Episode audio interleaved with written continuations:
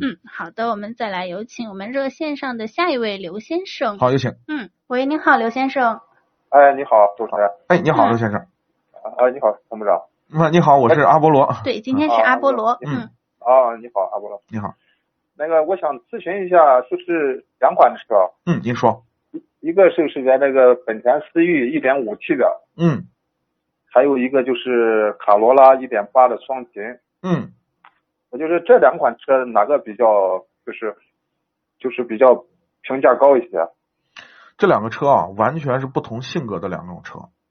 思域呢，就是其实更多的本田粉啊，可能您不是本田粉啊，就是更多的本田粉呢，因为本田是一个技术型的公司，呃，它对于高性能的一些车型，包括配置来说，它都有一个红标的本田。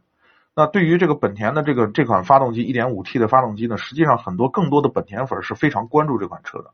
它是第一个量产的，呃，大规模量产的一个涡轮增压的发动机。那么大家呢，对于这种运动型的技术型的公司，可能更多的是一种期待，说啊，我我我可能花不用花太多的钱，十来万我就能买一个相对来说性能比较高，呃呃，怎么说呢？就技术方面相对来说比较先进的这么一个车辆。那么思域呢，就是这么一个车，而且呢，思域呢，很多热爱它的人呢，会去花钱去改它，啊，就会把它改的更运动一些，啊，更具操控，更好玩儿啊，是这样的一种这么一个车。那这个呃双擎呢，它就是一个什么呢？是一个非常称职、非常经济、 非常好用的一个工具。你你丰呃，对我一直在说，就是丰田的大部分的量产车型。就是它没有什么特点，包括凯美瑞都是这样。你说它刹车好不好？就那样，对吧？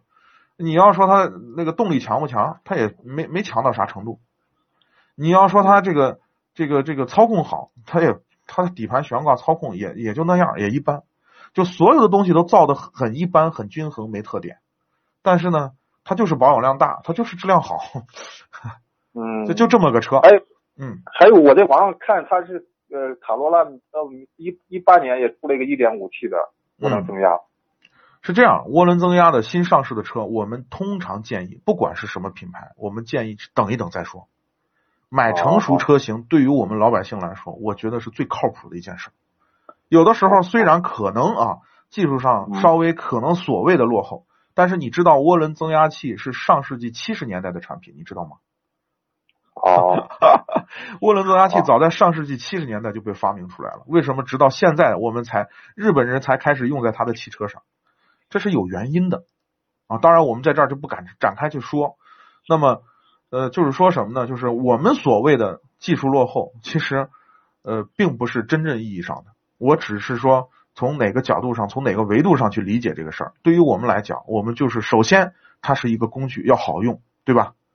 嗯，哎，它毛病对它毛病少啊，不不要动不动的出毛病，把我们撂路上。第二，燃油经济性好，最后才是什么？我觉得下来才是什么舒适性啊，什么什么。当然，可能还有人觉得安全性也考虑在里面，对这各方面的需求吧。啊，哦，是这样。好，还有一个问题，嗯、我再我再咨询一下。嗯，我帮我朋友，我朋友他他看了一个卡罗拉是一点二 T 的，嗯，还有一个速腾，对。他就说是这两个车哪个比较好一点？还是买卡罗拉吧，速腾现在毛病多得很。哦，嗯，卡罗拉那个 1.2T，它那个动力可够用不？家庭仅仅够用，够用啊。嗯，这适期通勤仅仅够用，就是你要有更多的追求，对不起，没有。哦。啊，更对动动力上有更高的需求没有？就是如果说他的预算能能加一些，我劝劝他也跟你一样、啊、考虑双擎，因为双擎的最低配才十三万多嘛，多一点点，多不了多少钱。哦。对吧？双擎好一点，对，好，好好，谢谢啊，好，不客气，嗯谢谢主持人啊，嗯感谢您的参与。